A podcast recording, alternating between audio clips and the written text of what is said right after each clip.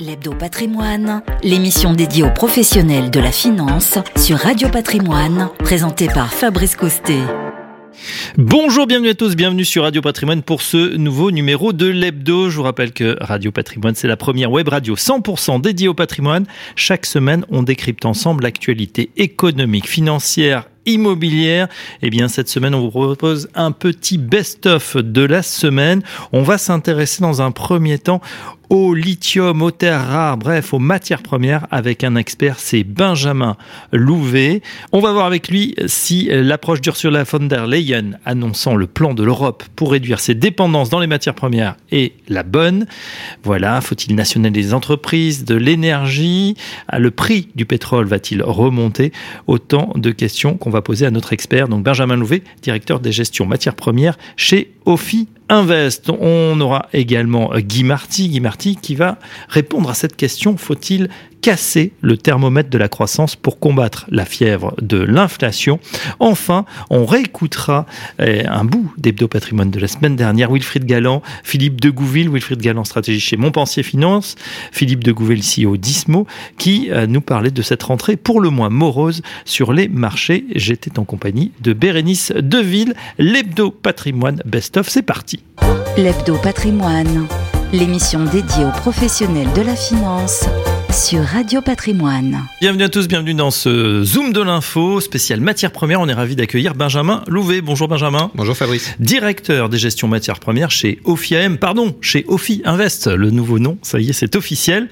Euh, Benjamin, on commence avec l'Europe qui veut un plan pour réduire ses dépendances dans les matières premières critiques. Ursula euh, von der Leyen, la présidente de la Commission, c'était le 14 septembre dernier, a annoncé un grand plan pour sécuriser son approvisionnement en métaux critiques le lithium et les terres rares seront bientôt, nous dit-elle, plus importants encore que le pétrole et le gaz. Est-ce une bonne approche pour l'Europe? Bien sûr que c'est une bonne approche. Mais le problème qu'on va avoir sur ce sujet, Fabrice, c'est un problème de différence entre les paroles et les actes.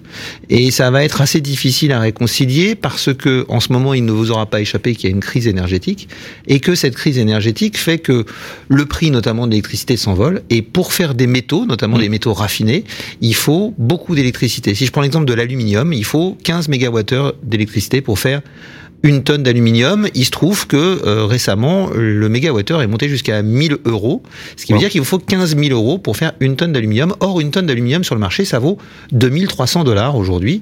Donc, beaucoup de ces capacités sont en train de fermer en Europe à cause de la crise énergétique. Et une fois qu'on a fermé ces capacités, eh bien, elles sont très difficiles à, à, rouvrir. Et donc, il faudrait mettre en place, si on est sérieux sur ce plan, dès maintenant des mesures pour essayer de préserver ses mhm. capacités de production. Alors on parle de l'aluminium, on parle du zinc également, qui sont des industries très consommatrices et on voit beaucoup de fermetures actuellement. Et puis on a fait une liste. C'est un bon début, hein, soyons clairs, c'est un bon début. Mhm. Cette prise de conscience est importante. On a une liste de métaux critiques en Europe, mais il faut bien voir que sur cette liste ne figure pas, par exemple, le cuivre et le nickel, alors qu'ils figurent sur la liste de métaux critiques aux États-Unis. Euh, Aujourd'hui, ces métaux ne sont pas critiques, mais quand on regarde les volumes attendus de demande du nickel, parce que le nickel est indispensable pour la mobilité électrique, pour la fabrication des batteries, du cuivre, qui est un peu le couteau suisse euh, mmh. de la transition énergétique, on en a besoin dans toutes les technologies, dans les, dans les chargeurs de, de batteries, dans les voitures électriques, dans les éoliennes, dans les panneaux solaires partout. Il faudrait il produire 15 à 20 à 30 fois plus de l'ensemble de ces métaux d'ici 2030. C'est ça, donc il va falloir euh, changer d'échelle. Donc la prise de conscience est un élément essentiel, mais maintenant il va falloir ajouter des actes aux paroles. On a parlé au début de l'année, après le rapport Varin qui avait été remis par Philippe Varin à Emmanuel Macron, euh, de la mise en place d'un fonds partenariat public-privé doté d'un milliard pour investir dans l'amont de la chaîne de valeur pour sécuriser la production minière, le raffinage et le recyclage, eh bien, il faut d'urgence avancer sur ces points-là si on veut que tout ça ne reste pas lettre morte.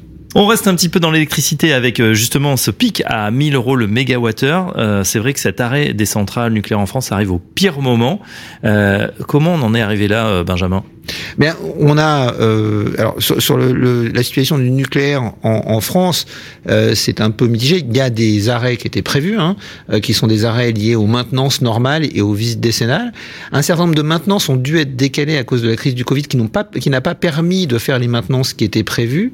Mais à cela là, c'est ajouter un problème sur un certain nombre de réacteurs, de découverte d'un problème de corrosion sur contrainte sur un réseau de sécurité du, réseau primaire, donc euh, très important pour la sécurité. Euh, donc on a été obligé de mettre en arrêt ces réacteurs pour essayer de bien comprendre ce qui se passe. La bonne nouvelle aujourd'hui, c'est que EDF nous dit qu'on devrait pouvoir remettre la totalité des réacteurs en route d'ici la fin de l'hiver, à peu près 25 d'ici la fin de l'année et le solde d'ici la fin février. Euh, ça semble quand même assez optimiste. Espérons que, que, EDF ait raison, mais il y a quand même des, des questions à se poser parce qu'on a un manque de compétences pour notamment mmh. les pièces dont on a besoin pour remplacer euh, les, les, pièces défectueuses de ce circuit primaire. Et puis on va avoir des réacteurs, si on redémarre des réacteurs, on va avoir d'autres réacteurs qui vont s'arrêter pour leur maintenance normale, pour Bien recharger sûr. le combustible, ou alors parce qu'ils ont une début de visite décennale. Donc, on espère un, un taux, je dirais, euh, un facteur de charge qu'on appelle un facteur de charge, c'est un taux d'utilisation d'à peu près 75% euh, sur le sur le, le, réseau nucléaire en France. Malgré ça ferait mécaniquement quand même pas baisser les prix? Alors, euh, ça, ça ferait baisser les prix si et c'est un gros si, on a un hiver normal. Hum, euh, on a une grosse inconnue au milieu de tout ça. Enfin, on a deux grosses inconnues. La première, c'est quelles vont être les températures cet hiver.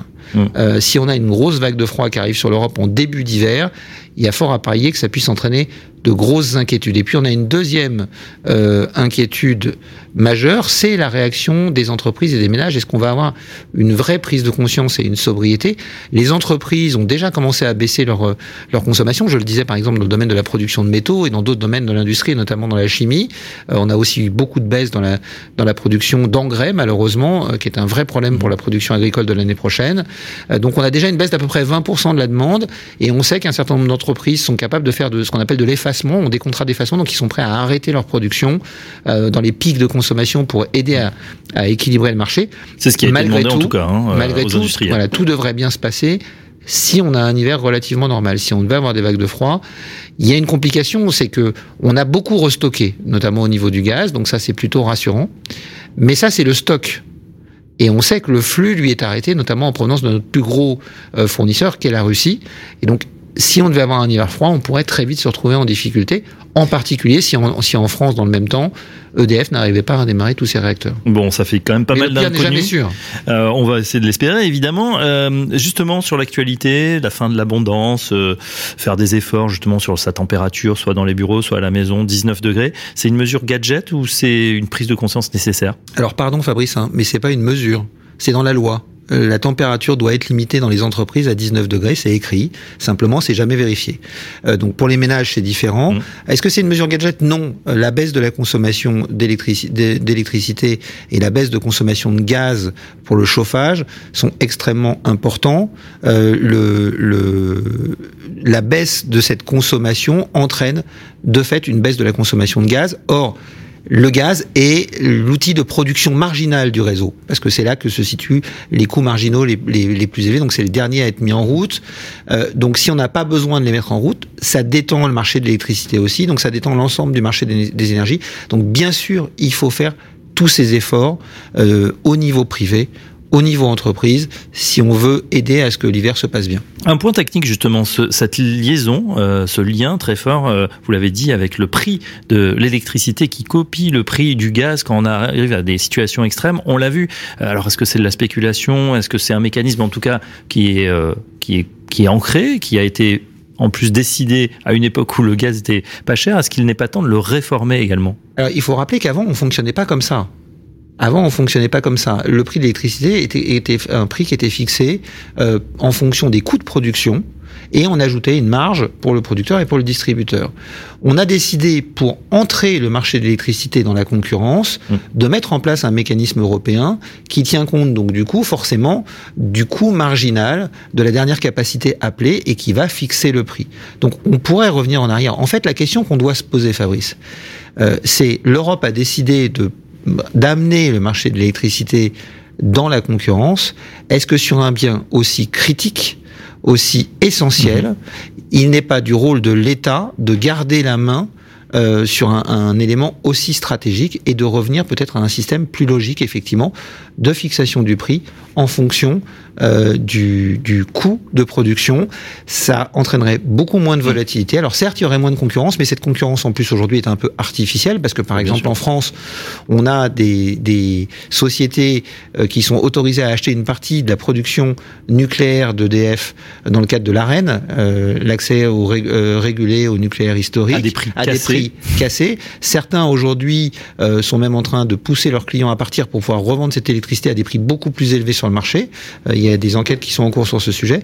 Donc effectivement, euh, un autre mécanisme est possible. Ça, veut dire casser la concurrence, enfin arrêter la concurrence. Mais aujourd'hui, je pense que sur un bien aussi critique que celui-là, dans une période aussi cruciale que celle que nous connaissons de la transition énergétique, où nous devons faire quelque chose que nous n'avons jamais fait, c'est-à-dire changer de source d'énergie. Jusqu'à maintenant, on a fait de l'accumulation de sources d'énergie.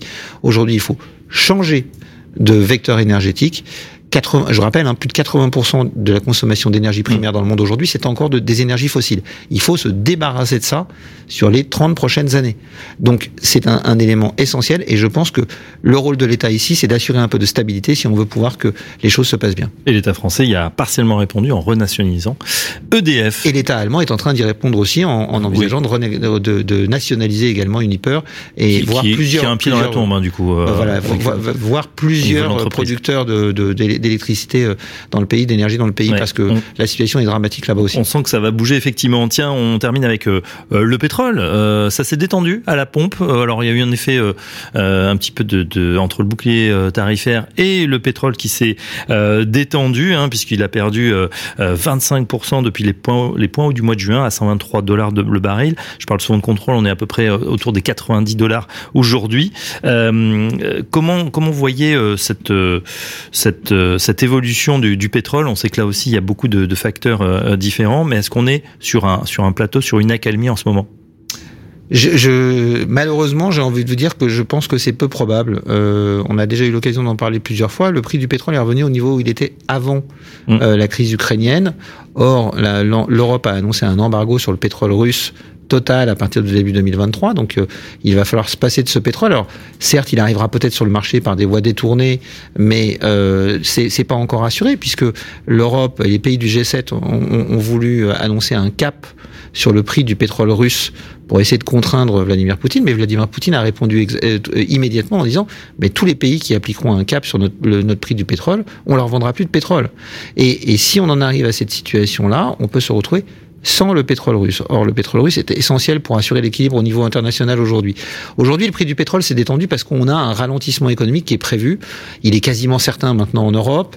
Il est très probable aux États-Unis, même si pour l'instant on anticipe plutôt une récession euh, faible. Euh, on a la politique zéro Covid en Chine, qui met aussi une contrainte sur les achats, enfin qui, pèse sur les achats de pétrole de la part de la Chine. Donc tous les éléments aujourd'hui pèsent un petit peu euh, sur la demande. Malgré tout, l'OPEP nous dit attention, quand on regarde le marché physique, eh bien, euh, on attend effectivement une baisse de consommation dans les mois qui viennent, mais pas si importante que ça. Donc, on est même prêt à envisager de baisser notre production pour garder les prix. Donc, on a d'un côté l'OPEP qui va assurer que les prix ne baissent pas trop, et de l'autre côté, on sent bien que dès qu'on reviendra à une situation un peu plus normale, soit en Chine, soit en Chine et dans le reste du monde, Mhm. étant donné que, je vous le rappelle, on a contraint la production de pétrole pour des raisons environnementales qui sont très, très justes, mais comme on n'a pas contraint la demande en même temps, eh bien, on devrait très vite se retrouver avec des prix qui pourraient, pour moi, se stabiliser plutôt aux alentours de 100 dollars, mais possiblement avec des pics aux alentours de 125 dollars dans le courant de l'année prochaine, en fonction des, des tensions qu'on pourra observer, notamment aussi, on n'a pas forcément le temps d'en parler, mais sur les produits raffinés, parce que les capacités de raffinage disponibles sont très limitées aujourd'hui.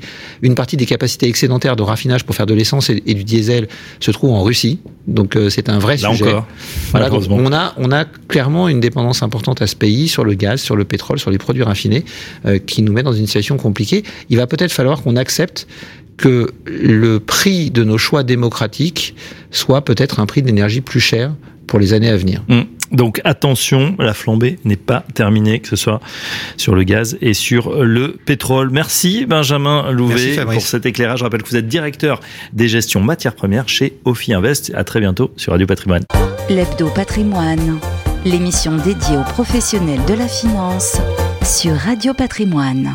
Et après les matières premières, on va s'intéresser à nouveau à la croissance et à l'inflation. Alors justement, ces banques centrales qui ont décidé de lutter contre l'inflation relèvent brutalement les taux d'intérêt, la Fed, la BCE, puis encore la Fed, puis sûrement ensuite la BCE. Mais est-ce vraiment efficace?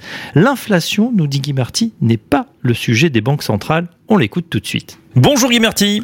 Bonjour Fabrice. On est ravi de vous retrouver pour une nouvelle saison sur Radio Patrimoine de la gestion de patrimoine dans tous ces états. Tiens, on va parler taux d'intérêt. Les banques centrales ont massivement augmenté les taux. Est-ce que cette vague de hausse va être suffisante pour faire baisser l'inflation? Alors, je suis désolé, mais je pense que l'inflation n'est pas le sujet des banques centrales. Je vais peut-être vous surprendre un petit peu, mais en fait, euh, la hausse des prix c'est la hausse des matières premières. Mmh. Et on parle d'inflation, ok, mais de combien faudrait-il ralentir l'économie pour que les prix des matières premières se calment? Autrement dit, il faudrait pratiquement nous faire mourir guéris. Donc c'est pas ça que veulent les banques centrales. Moi, il me semble plutôt que si elles montent les taux, c'est parce que elles n'avaient plus de marge de manœuvre. Autrement dit, elle monte très vite les taux. Alors, bien sûr, Christine Lagarde, la Banque Centrale Européenne, est obligée de suivre la hausse des taux américaines parce que sinon, l'euro se dégrade. Hein. Mais la Fed, la Fed, elle monte les taux pour se redonner une marge de manœuvre sur l'économie. C'est terrible, une banque centrale qui n'a plus de pouvoir, qui n'a plus de marge de manœuvre. Donc à mon avis, c'était ça le sujet. C'est très possible. On reparle également de récession avec une inquiétude en particulier sur l'Allemagne. Pourquoi? Bah, malheureusement, euh, l'Allemagne a commencé à se suicider économiquement. Euh, D'abord en abandonnant le nucléaire pour se mettre complètement entre les mains euh, du gaz russe, puis en faisant tout ce qu'il fallait pour ne pas acheter ou ne pas pouvoir acheter du gaz russe, euh, elle arrive vraiment à une impasse et une catastrophe pour son économie. Alors, peu importe les raisons, les pourquoi, les comment on en est arrivé là, le fait est qu'aujourd'hui, l'Allemagne est en plein suicide économique. Et si ça continue, euh, bien sûr, toute l'Europe va s'effondrer aussi. Est-ce que ça veut dire que la pièce est déjà écrite pour l'Europe Mais pas du tout. Pas du tout, parce que on en est là. Quelque part, dans le film, on en est à cet instant-là. Mais les dirigeants que ce soit les dirigeants euh, français, allemands, euh, norvégiens, italiens, ou les dirigeants des institutions européennes, peuvent tout à fait à un moment donné, prendre des décisions un peu différentes. Donc en réalité, on est un embranchement. Ça peut s'aggraver assez terriblement avec une récession extrêmement grave, ou on peut passer tout à fait à côté du précipice. On revient en France, Guy Marty. Euh, dans ce contexte, que peut faire le conseiller en gestion de patrimoine qui nous écoute? Alors déjà, bon, je, crois qu'il faut surtout comprendre que il faut une logique d'investissement euh, différente on est plus tranquillement, paisiblement en train d'optimiser le portefeuille et de faire des, plans sur euh, la comète. On est en train de traverser une période de turbulence. Donc, premièrement, euh, ne pas trop se fixer sur le concept de valeur refuge. Première idée, c'est-à-dire euh, l'or sera peut-être une valeur refuge cette fois-ci, comme il ne le sera peut-être pas. Euh, on pourrait très bien avoir une crypto-monnaie, un bitcoin ou autre chose qui se révélera avoir été une valeur refuge. Pour l'immobilier, on sait très bien que sur 10 ou 15 ans, bah oui, ce sera bon, mais euh, sur 2, 3 ou 4 ans, on peut très bien avoir des performances très inférieures euh, à l'inflation. Donc, ne pas trop se fixer sur... Euh, enfin, il n'y a, pas d'abri. Il n'y a pas de véritable abri, même si on peut aller euh, à long terme vers l'immobilier, vers les entreprises, parce que ça, ça survivra toujours. Et puis donc, faut accepter simplement sur 2, 3, 4 ans de pas forcément avoir une bonne rentabilité, à condition d'avoir bien pris les bons virages pour demain. Alors justement, on va terminer sur bah, euh, la réflexion. Euh, pardon. Quelques opportunités, quelques réflexions, quelques pistes peut-être pour euh, la bourse notamment qui a été très chahutée pendant cet été? Oh bah, sur la bourse, j'ai envie de vous donner une réflexion, enfin une constatation et une information. La constatation, c'est que on a rarement vu euh, la bourse baisser, la bourse américaine baisser euh, avant euh, les élections mi-terme. De mi-mandat. De mi-mandat. Voilà. Autrement dit, euh, on peut s'attendre à ce que s'il devait y avoir un vrai crack boursier, euh, ce soit plutôt après euh, mi-novembre. J'espère ne pas me tromper. Hein. Mais l'information, elle peut vous intéresser, c'est que le Congrès a décidé et est en train de préparer un, texte de loi pour interdire à ses membres de détenir des actions. Ce qui veut dire que les personnes parmi les plus influentes, euh, les plus informées euh, des États-Unis vont devoir vendre leurs actions probablement à l'automne. Si c'est le cas, je serais étonné que les cours des actions ne soient pas soutenus.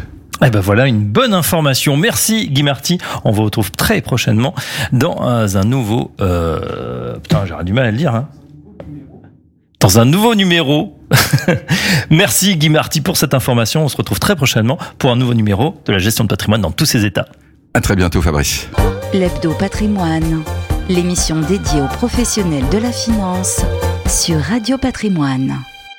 L'été a été particulièrement ensoleillé sur les bourses mondiales, mais euh, voilà, après un bon rebond, la majorité des gains s'est envolée en cette rentrée compliquée entre les soubresauts du côté de la Russie, de l'Ukraine, du côté de la Fed. On décrypte tout ça avec Wilfried Galland, stratégie chez Montpensier Finance, Philippe de Gouville, CEO d'ISPO, et bien sûr Bérénice Deville, journaliste radio patrimoine. Messieurs, je le disais, on a, euh, besoin de vos éclairages sur ce qui se passe en ce moment. Euh, alors la situation de l'inflation, elle est connue, on sait d'où ça vient, euh, et euh, finalement ce sont les banques centrales qui réagissent. Mais on se demande en fait jusqu'où ça peut aller. On price maintenant 100 points de base d'augmentation du côté de la Fed et on sait que par une mécanique où bah, si la Fed remonte ses taux, ça va venir chez nous. Jusqu'où Wilfried Galland?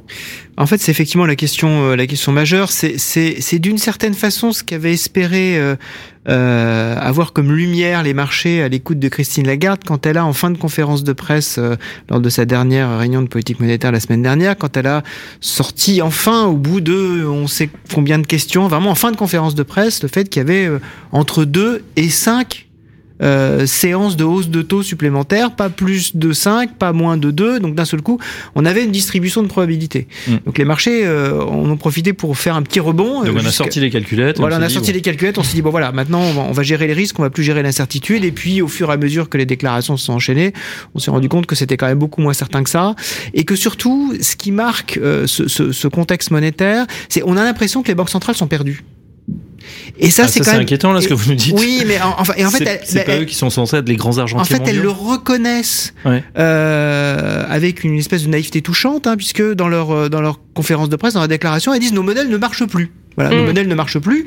Euh, donc, on est obligé, en fait, euh, bah, de, de- de fonctionner euh, euh, réunion après réunion en fonction des données. Et le- toute la question qui se pose aujourd'hui à l'ensemble des, des- des opérateurs économiques, c'est le délai réel entre le changement de politique monétaire, donc pour parler de Mhm. façon économique, la remontée des coûts de financement de l'économie mondiale et l'impact dans le contexte économique. Est-ce qu'il y a un délai et quel est-il Dans la littérature économique, on considère qu'on a environ entre 6 et 9 mois de délai entre un changement de politique monétaire et son impact dans la, dans la le- politique économique. Ça veut dire que, comme les premiers changements ont eu lieu en mars, c'était Jérôme Powell qui a commencé, euh, qui a commencé le mouvement, ben, on rajoute 6 mois, ça veut dire qu'à autour de février, autour, de, autour de septembre, on va commencer à avoir les, premiers, euh, euh, les, les, euh, les, les premières conséquences Mais est-ce que c'est trop tard euh, Parce que Ah, Alors qu'en fait, on a déjà un ralentissement économique. Et donc la crainte, effectivement, c'est de fait, c'est de dire, De- ouais. on, on est en train de remonter les taux d'intérêt, on est en train de remonter les coûts de financement,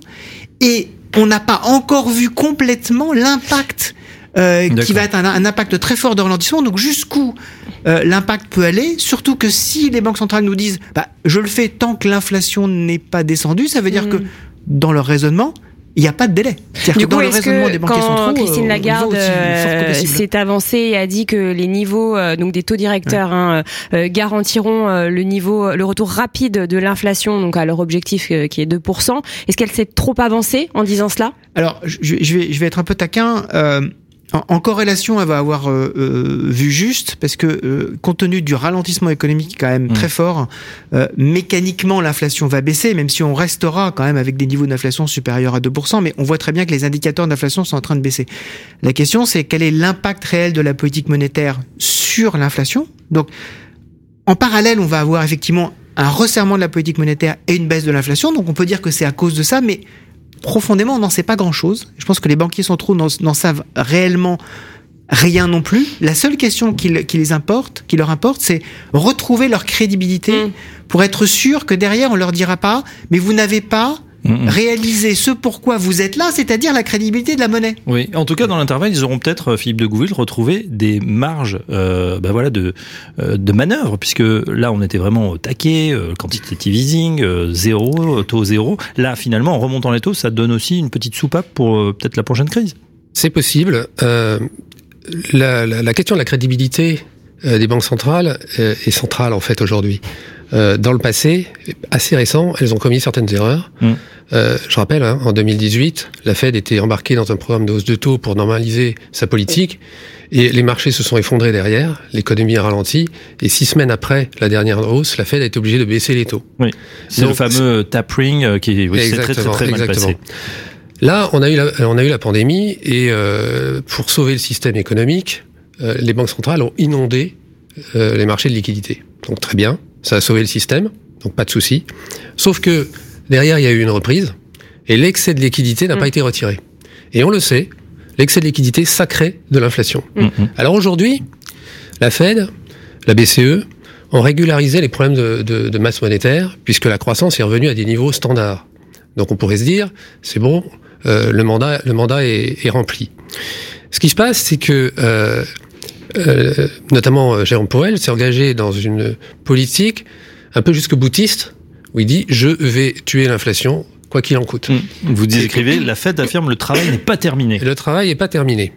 Et moi, ce que je crains, c'est euh, l'erreur, en fait. C'est l'overshooting de la Banque centrale. Mmh. Et c'est ce que price, d'une certaine façon, le marché obligataire aujourd'hui. Le marché obligataire américain dit il va y avoir des hausses de taux, encore assez fortes, mmh. un petit peu comme un malade euh, qu'on essaierait de soigner avec un traitement de choc, mais ce traitement de choc peut tuer le malade. Mm. On en est un peu là, et parce que le marché obligataire prévoit que dans six mois, enfin six mois après la dernière hausse, la Fed va s'embarquer dans une baisse des taux.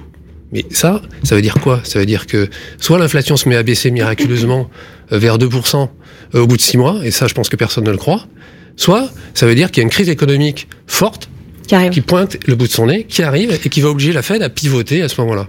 Mais à ce moment-là, 2%, pourquoi 2% Pourquoi pas plus bas Après tout, hein, tous les scénarios sont possibles. Alors, vous l'avez dit tout à l'heure, l'inflation est due euh, à cet excès euh, de liquidité hein, qui ont été injectés euh, dans la stratégie euh, post-Covid, économique post-Covid. Mais il n'y a, a, pas que ça. Il y a des bas hein, quand même. Hein. Euh, oui, voilà, parce que j'allais j'allais dire, il n'y a pas que ça. On parle aussi de, de la guerre ouais, le choc énergétique, en Ukraine qui se passe, et, et ça aussi, c'est une des causes de l'inflation. On peut pas tout mettre sur la politique post-Covid. Ce qu'on sait, c'est qu'il y a énormément de causes à l'inflation. Oui.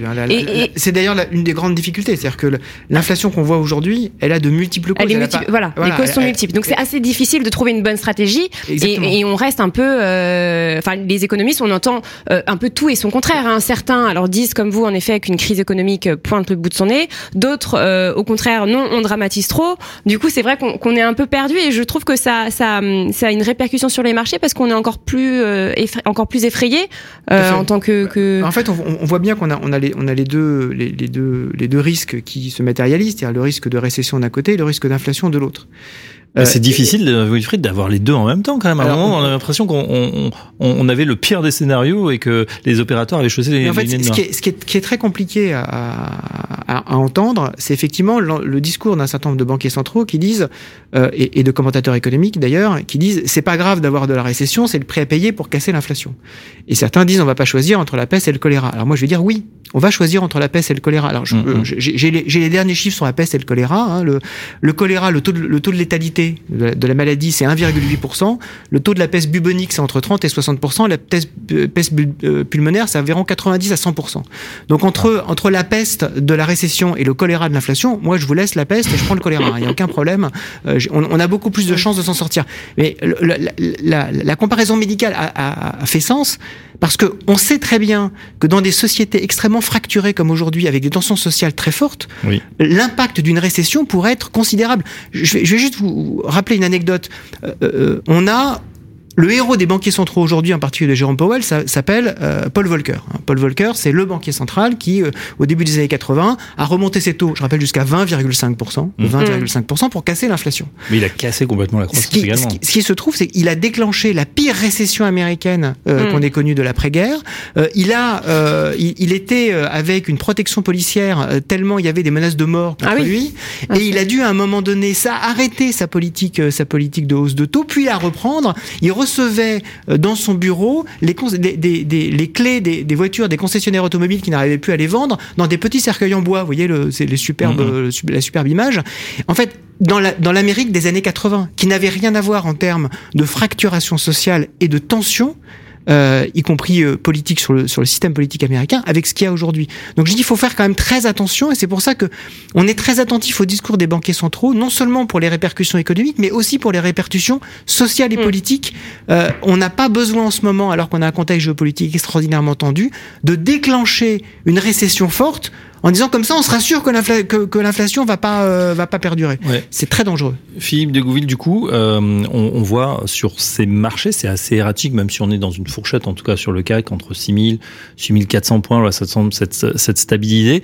Euh, comment, comment on fait pour euh, regarder ces, ces indices, cette, cette marge, que sont les, les, les projections qu'on peut faire? Ça va, ça va vraiment dépendre, parce qu'on, on- comme vous le citiez tout à l'heure, hein, le, le tapering avait été assez catastrophique. Là, on a des hausses de 3, euh, trois quarts, enfin, 3 quarts de point, 75 points de base, on parle de 100 points de base. Il n'y a pas non plus de, de panique. Alors, les valeurs techno on euh, évidemment, mais il n'y a pas de panique encore finalement. Non, il n'y a pas de panique, mais euh, malgré tout, euh, si on regarde euh, ce qui se passe depuis un an, euh, tout était très cher. D'un point de vue historique, les actions étaient horriblement chères, Mm. mais ce qui était encore plus étonnant finalement et paradoxal, c'est que les marchés obligataires étaient encore plus chers. Mm. Et d'ailleurs, beaucoup s'étonnent aujourd'hui de voir que les obligations ont pratiquement autant baissé que euh, les actions. Alors, le problème, c'est c'est c'est c'est ce que j'ai ce que j'évoquais tout à l'heure. C'est si jamais il y a une erreur euh, manifeste dans les hausses, parce que finalement, la Fed, qu'est-ce qu'elle fait? Comme elle est dans ce discours-là, elle est obligée de réagir aux chiffres au moment où ils sortent, d'une certaine façon. Mm. Là, les derniers chiffres qui sont sortis sont pas bons, mais ils sont assez normaux finalement parce que on ne constate qu'une chose, c'est qu'il y a une diffusion de l'inflation sur qui est, qui est partie de l'énergie et euh, de l'alimentation dans le reste des secteurs. Ça paraît assez logique, ça prend du temps. Hein, ça prend du temps, c'est ce que vous disiez tout à l'heure. 6 à 9 mois, voilà. Mais là, on va monter les taux beaucoup plus fort au regard de ces chiffres. Donc en fait, l'impact de ces hausses, normalement, l'effet, c'est dans 6 mois. Donc s'il y a une erreur, si c'est monté trop haut, à ce moment-là, les marchés, ils vont baisser. Mm. Et ils vont baisser plus fort. Donc là, on n'en sait rien. C'est- la fameuse incertitude dont vous parliez. C'est que les banques centrales prennent des, des actions et des mesures Mhm. avec des informations plutôt temps réel, avec quelques projections, mais si elles se trompent, à ce moment-là, ça peut avoir des conséquences dramatiques, à la fois sociales, économiques, sur l'emploi, des choses comme ça. Donc, Mais on n'est pas non plus à l'abri d'une bonne surprise. Elles peuvent Ah. aussi tomber juste, comme vous le disiez, atterrissage et finalement atterrir sur cette cible Ouais, entre une récession, une décélération, on va dire ça poliment, et euh, finalement peut-être une économie, vrai, un peu plus résiliente. Bah, ça peut tomber. un Après, euh, bon, je, je veux pas plomber un peu l'ambiance, mais ce matin, euh, enfin moi, dès que j'ai allumé euh, la radio, j'ai entendu récession à tout Ouais, va, euh, et on parle d'une Mm. récession profonde et une désindustrialisation euh, pour l'Europe. Euh, en, en fait, ce que, ce que vous soulignez là est très important, c'est-à-dire qu'on a on a trois récessions en fait hein, qui se qui, qui se cumulent. On a la récession américaine, euh, on en a parlé longuement, qui est quand même largement déclenchée par les hausses de taux. On a la récession chinoise hein, qui là a été déclenchée par le zéro Covid et ses conséquences sur l'immobilier. Ouais. Et, et là, il va falloir suivre effectivement parce que c'est normalement à peu près 30% de la croissance mondiale. Bon an mal an, l'an dernier, Ouais. ça a été que 10%, donc c'est un vrai sujet. Et on a la récession européenne qui là a été déclenchée par les prix de l'énergie. Et en fait, tout- tout- toute la question qu'on a aujourd'hui, c'est comment est-ce que ces trois forces-là vont se vont s'orienter? Et on peut effectivement, euh, Fabrice, euh, vous, vous le mentionnez avec avec justesse, on peut tomber du bon côté de la pièce quasiment à chaque fois. Ça semblerait plus compliqué pour l'Europe quand même. hein. C'est- Enfin voilà. On est, Euh, on est trop dépendant en fait. eh ben, en fait, c'est-à-dire Malheureusement. À, à- à court terme, le, le- le poids de l'énergie en Europe, Mm. je, je- je- je vais rappeler quand même que- quelques chiffres. hein. c'est-à-dire que euh, quand on était euh, la semaine dernière avec des prix euh, du gaz à 550 euros l'équivalent mégawattheure et les prix de l'électricité à 250 euros mégawattheure, sur une année pleine, en surcoût par rapport au PIB de, de l'Union européenne, c'est 18% du PIB. Ah, c'est énorme. 18% du PIB, c'est deux fois ce qu'on a dépensé pour la pandémie. Mm. Donc effectivement, il y aura un impact qui serait considérable. Si on arrive à le faire baisser donc au cours d'aujourd'hui, on serait plutôt autour de 7-8%, ce qui serait déjà considérable. C'est comme un choc pandémique supplémentaire. Mais effectivement, on peut considérer que si les deux autres récessions se calment et qu'on a ce fameux soft landing, cet atterrissage en douceur américain, et une relance chinoise qui quand même devrait peut-être finir par arriver euh, de l'autre côté du Pacifique, euh, le- le- l'Europe, qui est cette fameuse courroie de transmission de l'économie mondiale, pourrait en profiter pour atténuer euh, la récession, faire euh, en sorte qu'on on va, on peut-être touche le zéro et après on repart. Mhm. Et dans ce cas-là, effectivement, les dégâts seraient euh, finalement limités. Et puis on est vu, c'est vrai, aussi international. On espère euh, quand même qu'il y a certains fronts qui pourraient euh, effectivement s'améliorer. La guerre en Ukraine, pourquoi pas On voit qu'il y a des avancées, des mouvements. Euh, ça pourrait ouvrir, ouvrir peut-être objet à négociation, en tout Mm. cas quelque chose d'allègement, mais on sent que ça, ça peut s'enliser aussi. Et puis euh, politique euh, zéro Covid, euh, Philippe, effectivement, euh, en Chine, euh, c'est vrai que ça bloque le pays depuis maintenant plusieurs années. Ça bloque même l'ensemble euh, du système euh, mondial. Là aussi, après euh, le congrès de novembre de Xi Jinping, on pourrait avoir peut-être une un desserrement des contraintes d'ici 4, 6, 8 mois. Oui, alors euh, le gouvernement chinois fait tout pour essayer de relancer la machine en Chine. hein. Ils baissent les taux, euh, ils ont des grands programmes d'infrastructures, ils, ils investissent régulièrement, mais pour l'instant ça marche pas vraiment parce qu'effectivement ils sont confrontés à cette politique zéro Covid qui quand même confine ou euh, contraint plus de 300 millions de personnes. Donc Et c'est pas le même confinement que chez nous. Hein. C'est interdiction, ils sont Oui, contrôlés. oui, Il y a un boîtier sur la porte, ils sont Oui. contrôlés. Ils ont le droit d'ouvrir la porte que cinq fois par jour pour récupérer de la nourriture. Non, non, c'est très très sont contrôlé. soudées hein. même dans les immeubles. Ah oui, et puis il y a, y a, il y a, il y a de des gens qui surveillent. euh, Il y a, c'est communiste, hein, donc euh, il y a euh, pour 800 habitants, il y a quelqu'un, un, un espèce de préfet qui gère et vraiment. Euh, ouais. Exactement, et c'est c'est vraiment très très contrôlé. Hein. Donc ça, évidemment, ça pèse, puisque la Chine, c'est quand même encore l'usine du monde. Mais il y a aussi l'immobilier en Chine. C'est grave ce qui se passe sur ce secteur. Euh, le gouvernement va essayer de lisser ça sur des années. Mais quand même, ils ont, nous, quand on a eu des crises immobilières, que ce soit aux États-Unis ou en Europe, ça a toujours laissé des traces très très importantes. Donc là, pour le, le rebond de l'économie chinoise, il y a quand même deux, deux facteurs qui, qui pèsent énormément. Alors peut-être qu'effectivement ça va, se- ça va se desserrer. Peut-être que les Chinois vont finir par adopter une politique sur le Covid un peu comme la nôtre. Mais enfin, rien n'est certain pour l'instant. Hein. De ce côté-là. Et puis en plus, il y a des tensions avec Taïwan. Faut pas les oublier, celles-là. Mm. Euh, quand même, il y a pas si longtemps, euh, il y avait quand même des drones chinois qui survolaient Taïwan. Et puis Donc, euh, euh, moi, je j'irai pas trop sur J'essaierai le marché de- J'essaie de chinois. trouver de la lumière au bout du tunnel. Non, euh, mais- Philippe, Attendez, nous- je vais vous plomber encore un peu plus Allez-y, l'ambiance. On, a- quand même, euh, on a quand même vu la photo euh, de Poutine avec euh, le président chinois. euh, euh, voilà, ça n'annonce pas, ça, enfin, c'est pas très bon présage non plus. Ouais, mais ça, ça Bon après il y a rien de, y a rien de nouveau ouais. sous le soleil, mais mais c'est quand même fort de voir cette photo euh, en Ouzbékistan. Enfin, Je, je- je- je pense que le, le- le sujet entre, entre la Chine et, entre la Chine et, et la Russie, c'est véritablement comment est-ce que les Russes peuvent se sortir d'une dépendance chinoise euh, euh, qui qui est pas du tout un, un partenariat. Et on voit très bien Mhm. que les, les, les- les Chinois de facto euh, respectent les sanctions occidentales, c'est-à-dire que euh, les- la, la Chi- la- la Chine n'approvisionne pas ni en armes ni en composants le, le- le régime de- le régime russe. Donc en fait, toute la question, c'est. euh, bah sinon ce serait une troisième guerre mondiale. La, la, la, la- la Chine, en fait, a, a une politique étrangère qui est pas vraiment stratégique. Elle a des intérêts. Mm. Et ces intérêts, c'est, euh, on le sait très bien, d'abord et avant tout, euh, assurer sa, son indépendance en termes de matières premières. Et là, ça lui permet, avec la Russie, d'avoir effectivement cette espèce d'énorme réservoir de matières premières Tout à fait. mais la, la question, en revanche, qui est, qui qui est très très juste, c'est que les, les- les tensions à la fois euh, sur Taïwan et on voit que au fur et à mesure que se rapproche le fameux 20e congrès du Parti communiste chinois le 15 octobre, euh, il y a quand même des tensions, qui, le 16 octobre pardon, euh, des tensions qui sont euh, qui sont très fortes sur ce sujet-là. Et euh, sur l'évolution de la guerre en Ukraine, on a quand même aussi euh, une dislocation du front, mais qui pourrait euh, amener euh, des perturbations politiques en Russie, pas nécessairement pour le Mm. mieux. Hein, donc beaucoup d'incertitudes, je pense. Et j'aimerais juste rebondir sur le mot que vous avez dit, matière première. En fait, c'est ça. Nous, en, en Europe, en Occident, on a tendance, en fait, on a oublié les matières premières, choses sur, sur, sur lesquelles la Russie et la Chine se sont focalisées et eux ne les ont pas oubliées. Et c'est là où il y a désormais un, un problème. Et on est en train de faire la même chose sur tout ce qui est véhicule électrique. On Exactement. que, effectivement, il faut du lithium. Il faut des, il faut des exactement. matières premières. En fait, c'est la base de, toutes nos consommations. L'Hebdo Patrimoine, l'émission dédiée aux professionnels de la finance sur Radio Patrimoine. Voilà pour ce numéro de l'Hebdo Patrimoine spécial euh, Best of. Je vous rappelle que la semaine prochaine, Radio Patrimoine sera en direct à la convention Patrimonia. On va interviewer euh, des dizaines de gérants, de professionnels du patrimoine, de conseillers en gestion de patrimoine. Tout cela, ça retrouverait bien sûr en podcast sur le site Radio Patrimoine. D'ici là, on vous souhaite une excellente semaine. À très bientôt dans l'Hebdo Patrimoine. L'Hebdo Patrimoine, une émission à réécouter et télécharger sur le site et l'appli Radio Patrimoine et sur toutes les plateformes de streaming.